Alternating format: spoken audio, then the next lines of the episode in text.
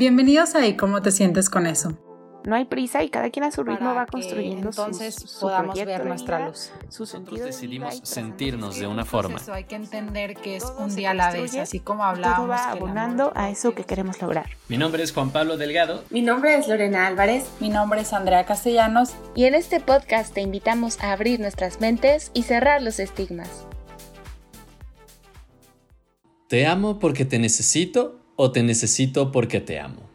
Siguiendo la temática de esta temporada acerca de las relaciones y cómo se puede hablar esto acerca desde un punto de vista psicológico, sin embargo, común, vamos a tocar un tema súper importante de gran relevancia y, pues, ¿cómo decirlo?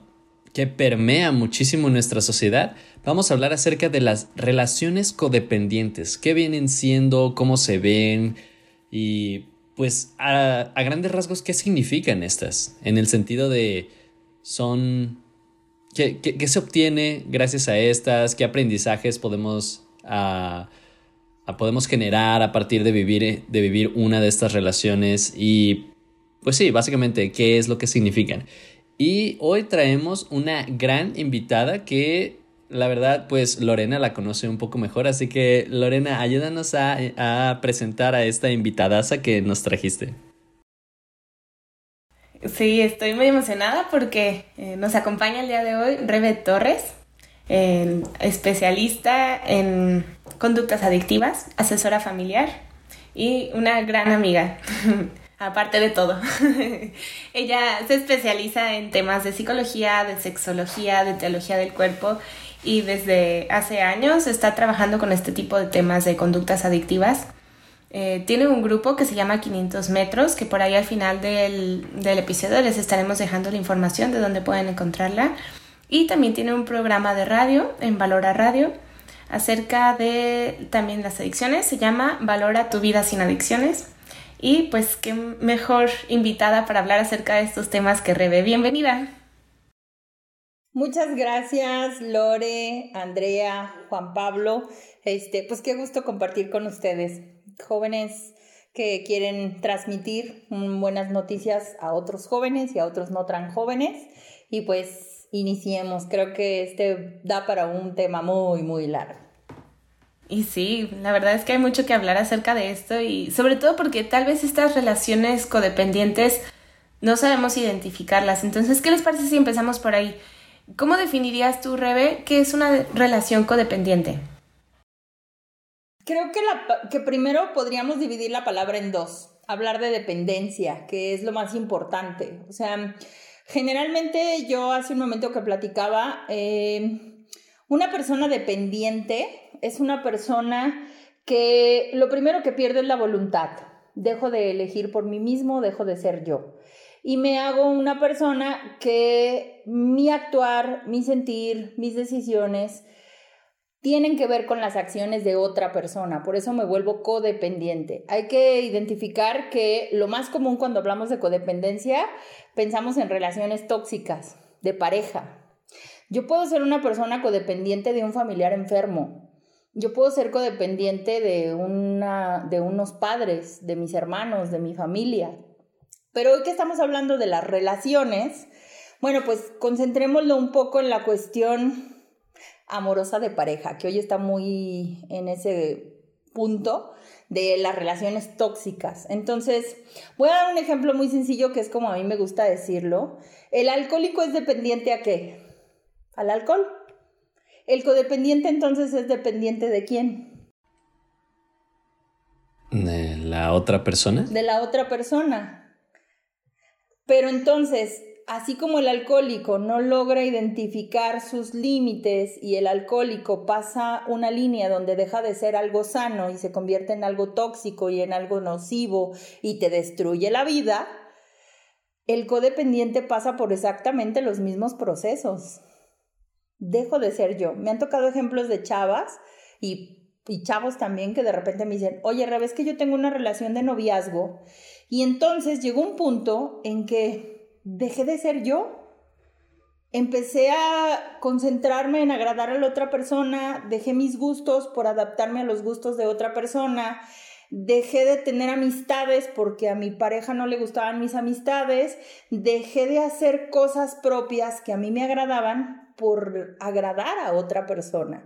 Y el punto más drástico es que cuando esta relación me dejó de brindar alegría y me dejó de brindar amor, no se convirtió en una relación sana, se empezó a convertir en una relación tóxica, tormentosa y nociva.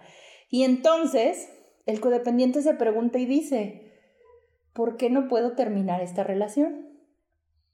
Porque si hay una línea bien delgadita que sí crea cierta adicción, ¿eh, chavos? O sea, ¿cómo parar algo que en el fondo me hace sufrir, pero que me causa placer? Como se manejan las adicciones, se dice que es un placer deformado. Me causa mucho placer estar con esta persona, pero me deforma como ser humano y me deforma como esencia. Creo que lo más riesgoso que tenemos los seres humanos es perder tu esencia, tu brillo. Cuando estás con una pareja y te dejaron de brillar los ojos, ¿eh? Y dejaste de ser tú y dejaste de sonreír naturalmente porque estás al pendiente de las reacciones o del comportamiento de la otra persona. Creo que esto sí nos da un panorama para identificar por qué soy dependiente de otra persona. Y entra una palabra, creo que últimamente se ha estado mencionando mucho en todos los acompañamientos terapéuticos, el apego. Y creo que eso da para mucho, ¿no? Y ahorita que, que, nos ibas diciendo esto, Rebe, también me llamó la atención que dices que no es solo con las relaciones de pareja que se da la codependencia, ¿verdad? ¿Cómo se daría la codependencia en la familia, por ejemplo? Ok. Eh, una persona codependiente, o más bien una personalidad adictiva, tiene tres características. Una es que hay una compulsión, no sabemos parar, no sabemos poner límites. Son personas que no saben generalmente decir que no y que no tienen una autoestima sana. Entonces, en las relaciones de pareja o en las relaciones de familia, no sabes poner un límite sano y sobrepasa tus límites. Dos, es que lejos de haber una compulsión o no saber poner límites, no tienes, hay un sentimiento de culpa cuando tú le dices al otro que no o cuando no accedes a lo que el otro te pide. Y tres, se van generando resentimientos en una relación codependiente. Entonces, ¿cómo puede ser una relación entre padres e hijos? Ustedes son muy jóvenes, porque no les calculo, yo les doblo casi casi la edad, ¿no? Bueno, no creo, pero ¿Ustedes conocen chavos que para tomar una decisión necesitan preguntarles a sus padres la aprobación? Algunos, pero la mayoría en teoría no. la mayoría en teoría no, pero hay algunos otros que sí van a terapia y que sí tienen un proceso que para tomar una decisión, tu primera voz que tienes aquí es, mi mamá me va a decir que no, mi papá me va a juzgar, este, inclusive yo tengo personas en terapia que están casados y que todavía tienen esa dependencia de sus padres, ¿eh? Es que esto no le va a agradar, es que yo vivo bajo la mirada, el juicio, la percepción de mis padres. En la familia hay personas que no pueden elegir su propia carrera, hay personas que no eligen a lo que se dedican, hay personas que viven a través de la mirada de su familia y es una relación codependiente, ¿eh? No soy libre. La, te lo puedo resumir en ese punto. Una persona codependiente no es libre, no elige por sí mismo. Tiene esta necesidad de la aprobación o del agrado o del cariño del otro, pero no decide por sí mismo. Qué impactante lo que nos menciona Rebe de que siempre creemos, o la mayoría de las veces creemos, que esta relación de codependencia simplemente se da en una relación amorosa y de pareja y que muchas veces no nos damos cuenta que está en casa, ¿no? Y que le estamos experimentando porque ahorita que tú mencionabas, bueno, ¿cuántas personas conocen que les piden a sus papás permiso o les tienen que decir antes de tomar una decisión? Y creo que es una línea súper delgada entre como decirles, no tanto por pedirles permiso, sino como para, como un tipo de consejo a ya caer en esta parte de necesito tu aprobación para realizarlo. Entonces, como que esa línea tan, tan delgada que a veces ni siquiera nos damos cuenta que cruzamos y que creo que, como hemos mencionado en otros capítulos, el hecho de la cultura mexicana, cómo está representada, cómo está puesta en un pedestal la familia, hace también que este tipo de codependencias tal vez se den más sin que las personas se den cuenta, porque entonces mis papás lo son todo, mis hijos lo son todo, X, entonces lo necesito para absolutamente cada paso que tenga que dar. Y ahorita que mencionas esta parte de, bueno, que no es tanto una codependencia esto, es así como que hay que empezarnos también a cuestionar dónde están nuestros límites en cuanto a relaciones familiares. De hecho, fíjate, Andrea, que la codependencia se gesta en casa, ¿eh? La aprendemos desde casa. Inclusive hay una, hay una autora muy buena que se llama Melody, Melody Melody DeVitt, que ella es experta en los temas de codependencia. Y entonces ella dice que generalmente el hijo de un alcohólico se vuelve codependiente porque es la relación que vio entre sus padres. Y entonces hay un patrón que, siguen las personas que el, hijo de un alcohólico inconscientemente se va a buscar una pareja alcohólica para salvarla. Porque el codependiente tiene ciertos roles, ¿eh? Se vuelve rescatador. Hay una parte del codependiente que yo quiero rescatar al otro y yo quiero, tiene muchas facetas, ¿eh? desde la luminosidad hasta la oscuridad, porque el codependiente en el fondo quiere manipular y utiliza a veces el chantaje y utiliza a veces este, la victimez y a veces son manipuladores y a veces son personas agresivas, porque en el fondo el, el codependiente siente impotencia de no tener el control. Pero lo que tú mencionas generalmente lo aprendemos en el hogar, ¿eh? Hay familias que son un poco mueganitos y a todos lados van juntos y nos hacemos dependientes de la aprobación de la familia.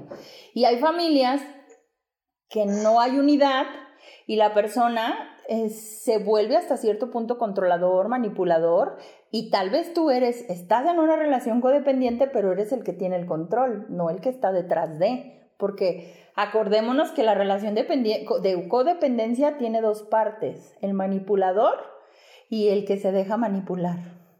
No, puede haber dos personas que, cubran el mismo rol. Si me explico, siempre va a haber alguien que tenga el control, siempre va a haber alguien que quiera salvar, o va a haber una persona que ejerza más poder que el otro. De hecho, hay una frase que a mí me gusta mucho. Si tú estás en una relación en donde te sientes usado, o si la persona que te dice que te ama sientes que te está utilizando, es una relación de codependencia, porque el amor es ida y vuelta, es un flujo genuino. Pero si te estás dejando manipular, si estás accediendo a, acciones o conductas que no te son liberadoras o sanas, estás en una relación codependiente. Sí, y eso, eso iba a decir que eh, justamente es importante recalcar que también la relación codependiente es de dos, ¿no? Por eso es codependiente porque no es nada más una persona la que depende del otro, sino también viceversa, que el otro depende del uno. y como a veces también eh, se necesita que el otro me necesite, ¿no? O sea, eh, y por eso sigo a lo mejor invalidándolo, incapacitándolo y manipulándolo, porque lo necesito que me necesite. Entonces es, es mutuo, es, un, es algo de ir y vuelta, pues, de dos canales. Las relaciones siempre son así y también las relaciones codependientes. En otros episodios, Rebe, lo que, lo que pasa es que suele, tanto Lorena como Andrea como yo solemos referir acerca de, uy, pues ese pedradón estuvo duro. Pero nunca, no, no, consideré especialmente como este episodio, eh, eh, no profundicé en la idea de lo que íbamos a hablar y afortunada y desafortunadamente está resonando muchísimo con mi historia, porque si yo viví una situación de una relación amorosa donde eh, me di cuenta 100% que encajábamos en todo este espectro de la codependencia y, y pues lo bueno es que me di cuenta Ah, con mucha ayuda, con ayuda de muchas personas que afortunadamente estaban ahí y que me apoyaron.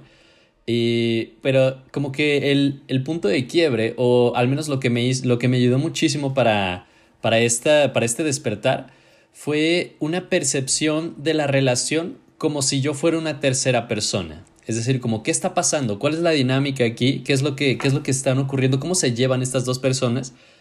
Ah, y entonces ya viendo todo eso, pude pensar de que si alguien llegara y me platicara esta historia, no pensaría que se le están pasando bien. Entonces, en ese momento tomé una decisión y dije, no, pues mira, tengo que hablar con esta persona, vamos a llegar a un acuerdo y si no podemos llegar a un acuerdo que nos beneficie a ambos porque somos una relación de dos, como lo que estamos mencionando, pues creo que lo mejor es que cada quien siga su, su, camino sin ningún tipo de acompañamiento por la otra persona, porque a medida que sigamos juntos, algo va a empeorar o podría, podríamos seguirla pasando mal o podría empeorar esta situación. Entonces tengo, tengo que admitir que es esa decisión y esa charla y esos días, porque fueron días de charla, por así decirlo, era ha sido una de las peores experiencias que he sentido en mi vida porque fue como arrancarse algo que ya estaba enraizado dentro de mí como si como si estuviera quitándome un brazo como si estuviera quitándome algo que, que, yo pensaba que era parte de mí. Y entonces pues te digo afortunadamente desafortunadamente viví esta situación. Afortunadamente pues estamos aquí. Y Y en verdad está resonando todo esto con, con, con, eh, pues con esta parte de mi vida que, que experimenté. Y es por esto también que me parece importantísima toda la información que, que estamos mencionando. Espero le esté llegando a las personas que lo necesitan.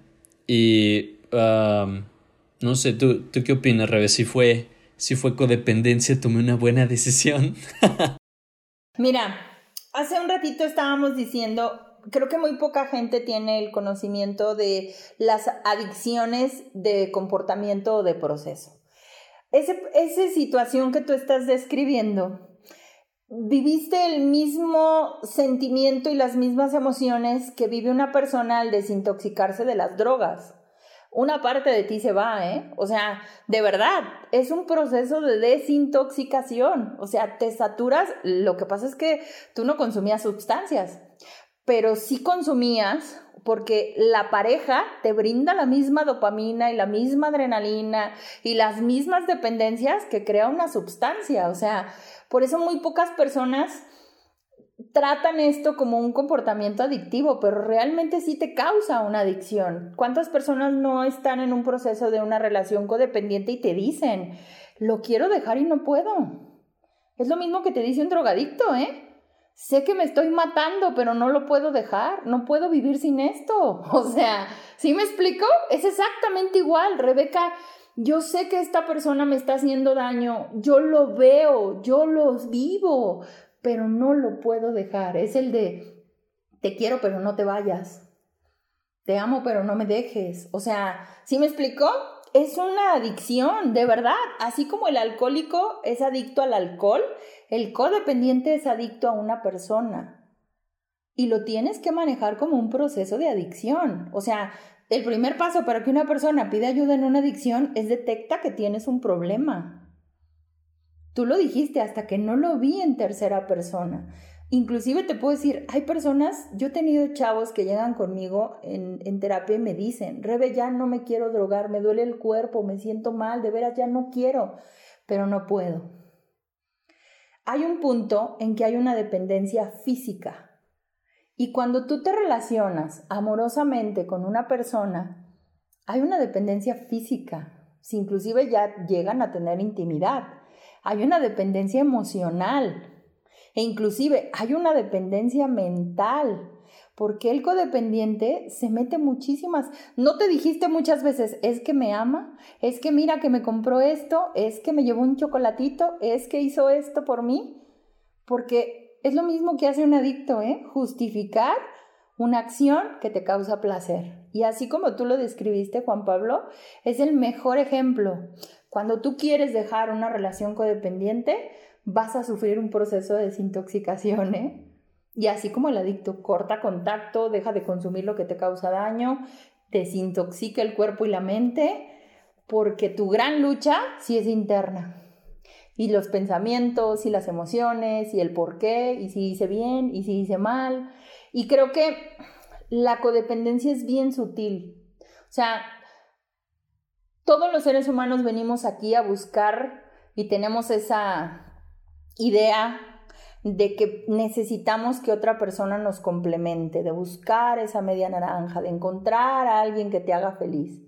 El codependiente trae una herida tal vez desde la infancia o de acontecimientos de su vida en donde no se siente completo. Y hay una frase de una canción que a mí me gusta mucho que dice, ¿sabes qué es codependencia? Esa misma persona que tú amas es la misma persona que te causa daño. Saber que al que necesitas te lastima. Y lo más complicado es aprender a poner ese límite. Porque entonces me dejé de amar a mí y amo más al otro. Cuando tú te diste cuenta que necesitabas amarte a ti y cortar esta relación nociva codependiente, empezaste a tener ese proceso de liberarte. Oye, Rebe, y Em, no sé si hace hace rato que a veces se da este tipo de relaciones cuando se tiene un padre alcohólico como ejemplo, ¿no? Pero me imagino que no es el único factor que influye. Entonces, ¿desde dónde más influye que surjan este tipo de relaciones? no, es, que surjan, porque no es como que broten ahí de la tierra, pero más bien, ¿cómo, ¿qué influye para que, para que se, que se desarrollen, pues? Algunos factores que pueden, eh, que manifiestan algunas personas que tienen codependencia. Eh, hay, una, hay, una, hay estadísticas que muestran que las personas que tienen comportamientos adictivos, un porcentaje entre un 70-80% sufrieron abusos sexuales y que en la cuestión de abusos sexuales tiene que ver un poco con el, la dependencia o en la necesidad de protección.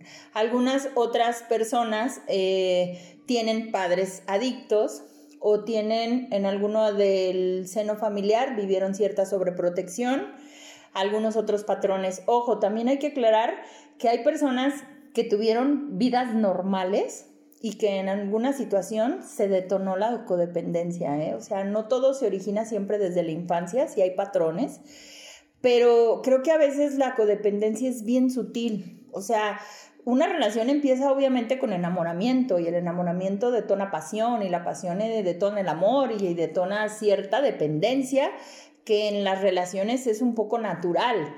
Tú tienes que identificar si en tu relación de pareja estás dejando de ser tú por agradar al otro. Una de, de las características que sí manifiesta a veces el codependiente es esta baja autoestima, este deseo de aceptación, este deseo de agradar al otro y ceder constantemente. Entonces, creo que sí hay muchos factores, no puedes generalizar en un patrón, porque no todas las personas codependientes tuvieron padres alcohólicos o vivieron un abuso sexual o vivieron violencia o vienen de, de familias conflictivas. Sí hay ciertos patrones y ciertas tendencias, pero creo que una de las características principales es un mal manejo emocional. O sea, yo no sé manejar mis emociones y le cedo mis emociones al otro porque quiero agradar, porque tengo una autoestima no tan sana o porque realmente tengo una necesidad de sentirme amado o amada y, cedo en todo en una relación sin darme cuenta que a veces se convierte en algo un poco tóxico. Qué, qué impresionante. Ahora yo como Juanpi me gustaría como justo retomando todo lo que has mencionado, contar un poquito de cómo fue para mí cuando estuve en esta primera relación, porque creo que es muy importante tener nuevamente muy en cuenta que esto es de dos personas y que ambos están teniendo un beneficio a cambio. No sabemos cuál es, muchas veces solamente esa persona lo sabe, porque desde afuera es muy fácil decir, sal de esa relación, no te hace bien, pero yo recuerdo que se lo llegué a decir una amiga mía, es que la gente no entiende que una relación codependiente es como una droga y justamente tú ahorita lo estás diciendo. O sea, pues desde afuera es como ya déjalo, ya salte, pero solamente la persona que está ahí, como tú dices, sabe que le duele y sabe que no le gusta, pero no sabe cómo salirse y el primer paso obviamente pues sí es detectarlo. Creo que para mí mi beneficio era esta parte de querer cuidar de alguien o querer estar para alguien más que que estuvieran para mí. Pero yo recuerdo que yo entré a esta relación siendo una persona y salí de esta relación sin saber quién era yo, qué me gustaba, qué quería, o sea, qué quería hacer y me impacta porque tú dices, sales de esta relación y algo se queda, ¿no? Es como si algo dejaras. Y yo lo pude experimentar al menos físicamente. Yo dejo esta relación después de tres años y medio y automáticamente en menos de dos semanas pierdo 10 kilos. Así, pum, de bajón, ¿no? Entonces a mí me decían, imagínate lo que representaba para ti el peso de cargar esa persona, que esa cantidad de peso bajaste, pero es impresionante porque de verdad, o sea, sales y dices, ¿quién soy? Y yo creo que también por eso es tan difícil a veces, aunque sabes que la relación no es sana, dejarla, porque te perdiste en esta codependencia que dices, si me voy de aquí, ¿quién soy? Y siempre está como esta espinita que te clavaron de si vas a encontrar a alguien más que te quiera, si vas a encontrar a esa persona que te complete, cuando como tú lo dices, como porque tienes que encontrar la media naranja, ¿no? Y sí creo que es como, para mí es algo muy importante poder como ir reforzando quién eres tú como persona y construir esta identidad para entonces poder salir de esa relación, porque si no, híjole, yo creo que eso es lo que más te destruye, que ya no sabes quién eres cuando terminas de esa relación. No tienes idea. Y lo he visto no solo en mí, sino en personas que quiero mucho, en amigas que me lo han contado, que de verdad, como si fueras un fantasma, sí, claro. Creo que en ese punto es muy importante identificar eh, quién soy yo al entrar, como tú dijiste, una relación y cómo ha estado, claro que las relaciones significan adaptarse, ceder, negociar, pero sí hay un punto en que en que en el fondo tú sabes que no es, te está dejando algo sano este tipo de relación con esta persona. Este, hablando un poco de experiencias personales. ya que ya empezamos. Aquí todos nos ventaneamos. Sigo yo. yo te estoy hablando en mi caso hace 10, 15 años, ¿eh? O sea, después de todo este proceso terapéutico que yo he llevado. Pero yo me di cuenta, yo tuve eh, una parálisis facial por terminar una relación con alguien, ¿eh? Entonces, llega el punto en el que yo cuando llegan personas conmigo les digo, mira, yo identifiqué que esta yo vengo de una familia en donde aprendí un poco el ser dependiente. Entonces, siempre había como esta necesidad de agradarle a alguien, ¿no? Y de, ¿qué vamos a hacer? Lo que tú quieras, ¿a dónde vamos? Donde tú quieras, voy a hacer esto, no hay ningún problema. O sea, siempre tratas como de ceder por la aceptación y el agradar a alguien. Pero hay un punto en donde tú te das cuenta que lejos de ser amada, eres una persona que se siente utilizada, porque ya no te sientes amada, ¿eh? ya te sientes utilizada. Y, y en ese trayecto, cuando yo terminé esa relación, obviamente, como decía Juan Pablo, si vives un proceso de depresión y de desapego y de tristeza, porque era tu fuente de alegría, tanto que te puedo decir, a mí me dio una parálisis facial y las personas me decían, ¿qué te pasó? Y yo con la cara así toda chueca, no me pasó nada. O sea, ¿sí me explico?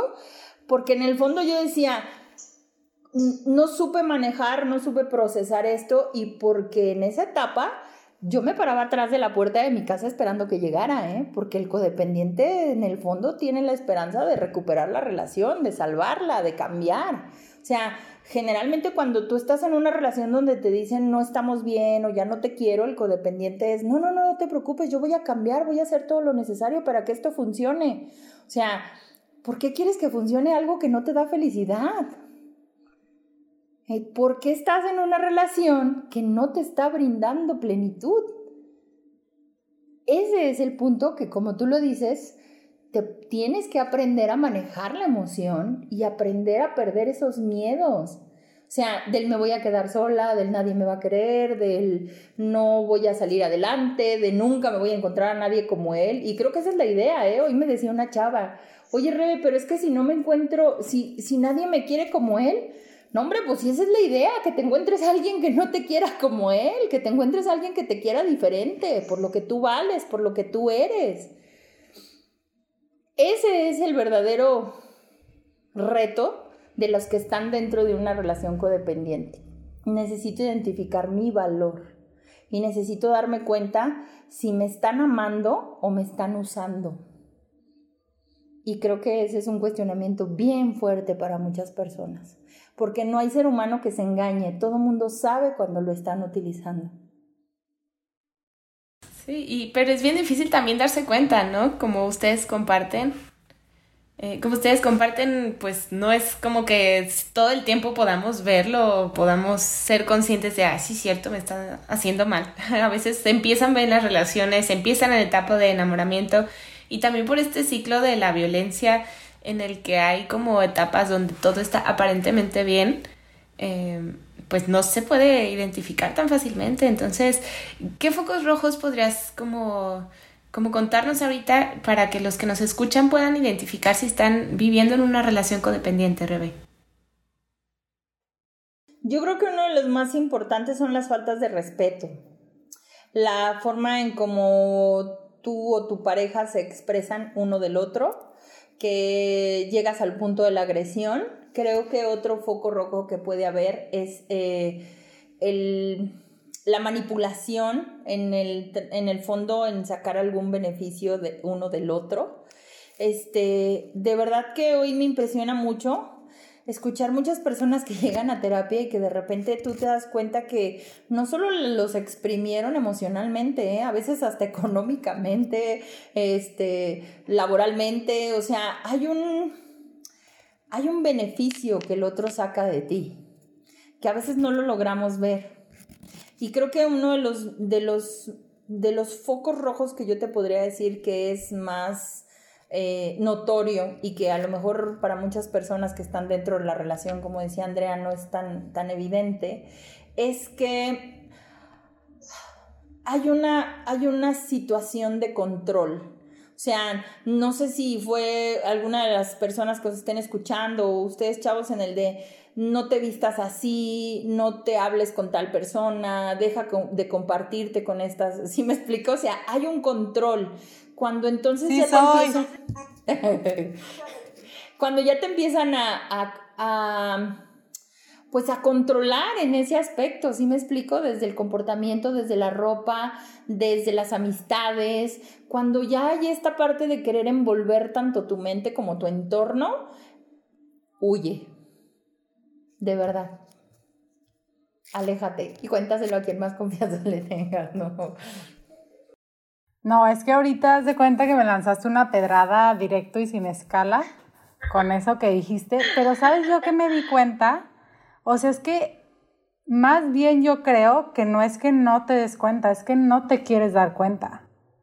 Porque ahorita decimos de que no, es que a veces es difícil darse cuenta. Yo les puedo decir que no es así, porque cuando yo realmente lo, o sea, dije, a ver, Andrea, realmente fue hasta el año y medio que empezó todo este tipo de acciones, pues me di cuenta que no, que a los tres meses en cartas me escribía de que no, es que te celo porque te cuido, porque te quiero. Yo era porrista en ese momento, entonces era así de que no te cambies en la escuela, yo te llevo a donde entrenas para que nadie te vea.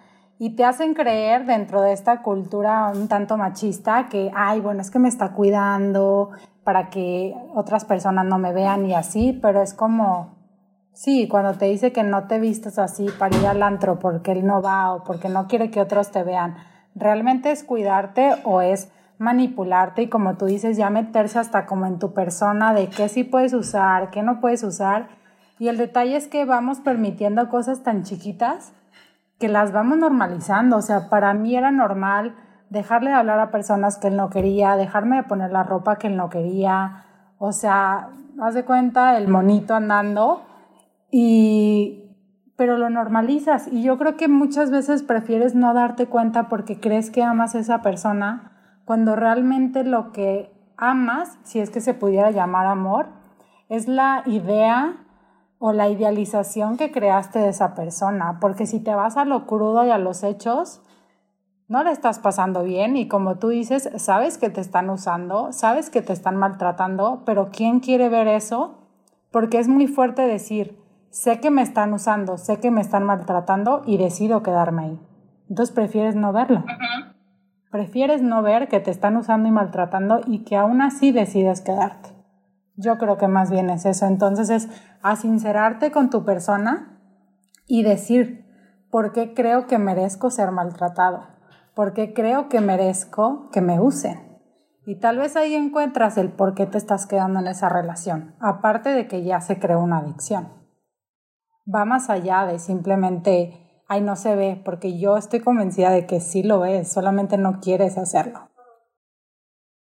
Sí, no hay ser humano que no se dé cuenta hemos hablado muchísimo acerca de, pues esta es una situación que no le deseas ni a tu peor enemigo, es decir, esta sensación de la codependencia y todo, pues las sensaciones indeseables que se viven en el durante y en el después, del darse cuenta y en el actuar para, para separarse, pues, de esta codependencia.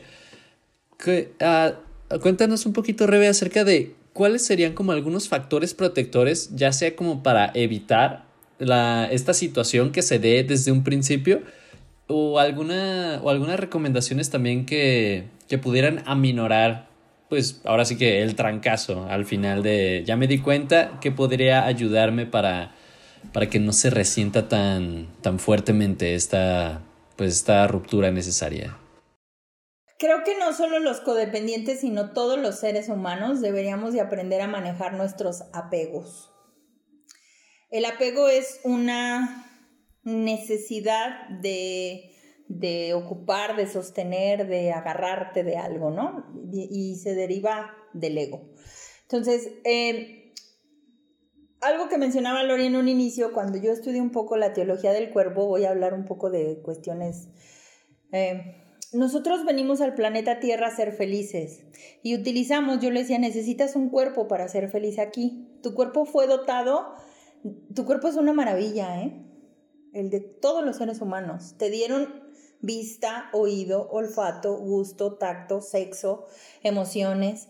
Te dieron un cuerpo para que disfrutes de todo, ¿eh? O sea, ¿ustedes saben el placer que causa degustar una comida que te agrada y que te causa éxtasis? Cada quien imagine la comida que le gusta. Yo tenía un chavo que iba a terapia y me decía, oh, Rebe, el sushi, ¿no? Él decía, o sea, para mí comer sushi, sentirlo y... Ah, tú sabes el placer que es ver un, un, partido, ir a un concierto, escuchar música, ver arte y utilizar el cuerpo en, en, los, en tocar, en abrazar, en sentir. El problema es que nosotros no sabemos ser felices utilizando todo esto de una forma natural. Y entonces el codependiente se apega a lo que hay, Son como, somos como sanguijuelas emocionales, ¿sí me explico? O sea, esta persona es mi única fuente de, alegría, de placer, de amor, de... Él, él, es mi única fuente, es lo mismo que hace el adicto, ¿sí? Perdón por hacer la comparación, pero creo que es más claro cuando nosotros lo logramos ver. Entonces, en las relaciones que ustedes han platicado, que yo platiqué, estas personas eran nuestra única fuente de alegría. Tanto que rehusaste a todo el entorno, ¿eh? Rehusaste tus amigos, rehusaste el ejercicio, rehusaste una fiesta, dejaste de ir de vacaciones, dejaste de salir con tus... ¿Sí me explico? rechazaste toda la vida por concentrarte en una sola fuente de felicidad, llamada relación, llamada pareja. Qué fuerte, ¿no? O sea, en ese punto dices, qué fuerte. Y por eso cuando las relaciones terminan, y le preguntas a las personas, ¿qué te hace feliz? Pues él que se fue, no había nadie más que me hacía y no había nada más que me hacía feliz más que esa persona. Entonces, ¿cómo puedo tener una red o cómo puedo tener eh, estas herramientas para no caer en una relación codependiente? Uno, detecta lo que te hace feliz, no solo esta persona, aprende a ser feliz con esta persona y sin esta persona. Yo le decía mucho en las relaciones que he tenido, mira, tú como mi pareja me haces muy feliz, ¿eh? soy muy feliz a tu lado, pero si tú no estuvieras en mi vida, yo soy muy feliz sin ti también. Aumentas mi felicidad. Tú no me brindas la felicidad que me brinda un, mi trabajo, mis amigos, un concierto, un viaje, porque tú eres una parte especial en, en, en la concepción del ser humano, una pareja, pero no eres toda mi felicidad. Y hoy en día, cuando tú hablas así con una pareja, uy, no hombre, y eres su susceptibilidad. ¿Cómo que no soy tu única fuente de felicidad? Pues no, no lo eres. Sería un error depositar toda mi felicidad en ti. ¿Qué necesitamos hacer, chavos? Aprender a ser felices con pareja y sin pareja. Aprender a ser individuales. Y aprender a que la dependencia de forma no sana te va a enfermar. Los excesos nos enferman. Entonces, creo que uno de los factores que nos pueden ayudar es que todo ser humano, y de verdad los felicito por este proyecto, porque todo ser humano debería de tener ah, sus ejercicios emocionales, su acompañamiento terapéutico, el escudriñar nuestra mente. Algo que a mí me puede servir es identificar entonces, vivir todo este proceso de quién soy yo, cuánto valgo yo con o sin pareja, qué puedo aportarle a una relación. Hay una frase que a mí me gusta mucho lo puedes adaptar a hombre-mujer, pero lo voy a decir en persona de mujer. ¿eh? No seas la mujer que necesita un hombre. Sé la mujer que un hombre necesita. O igual, no seas el hombre que necesita una mujer. Sé el hombre que una mujer necesita. Que son dos conceptos bien diferentes. En uno hay codependencia, en otro hay estima. Oye, y, para salir de una relación de este tipo, ¿cómo se le puede hacer? Mm, creo que ahí no sé si Andrea o Juan Pablo me den la razón, pero lo voy a decir cómo se manejan en este punto. Para que un ser humano tenga que salir de una situación dolorosa, hay una frase que yo les digo mucho a las personas que van a terapia conmigo. Prueba y convéncete. De otra forma, se les tiene que decir a las personas que tienen un comportamiento adictivo, tristemente algunos tienen que llegar a tocar un fondo de sufrimiento muy grueso. De verdad. Una relación codependiente es, voy a dar esta comparación que yo digo mucho. Tu pareja está dentro de un pantano y se está hundiendo, ¿eh? Y tú por tu propia voluntad vas y te paras a un lado del del pantano y se están hundiendo juntos. La única forma en que tú te puedes hacer consciente es cuando te llegue el agua hasta aquí. Y dices, esto, esto no es lo que yo pensaba, esta no es vida, esta no es esto. ¿Qué puedes hacer para salir? Más bien yo podría decirles a los que nos están escuchando que en el fondo hay una frase que a mí me gusta mucho que dice, estás a una decisión de tomar la decisión de tu vida porque yo no sé cuánto tiempo se tardó Juan Pablo, pero Andrea sí dijo, tres años y cachito, dijiste, yo me tardé dos años con esta persona. Y fueron dos años en que te podría decir que cada semana yo decía, no lo voy a volver a permitir, no lo voy a volver a tolerar, es la última. Hasta que llega un punto en el que tocas un fondo y te tienes que... Entonces llega este cuestionamiento que yo les digo a los chavos, prueba y convéncete convéncete que la persona tal vez no va a cambiar y convéncete que no es la relación que tú quieres y anhelas. Pero sí creo que es un acto propio de que emerge de cada ser humano en su interior, en donde tienes que... Mira, el cuerpo es tan sabio, yo les digo a, los, a, todos los chavos, que cuando saturas tu cuerpo de alcohol, te da una congestión, ¿eh? Que cuando saturas tu cuerpo de comida, vas y devuelves el estómago. Ah, las emociones son iguales. El problema es que nosotros hemos creado una alta tolerancia al sufrimiento y tenemos bastante resistencia a la dependencia y a lo tóxico y a lo malo. Pero va a llegar un punto en que tú te satures de eso y lo tengas que expulsar.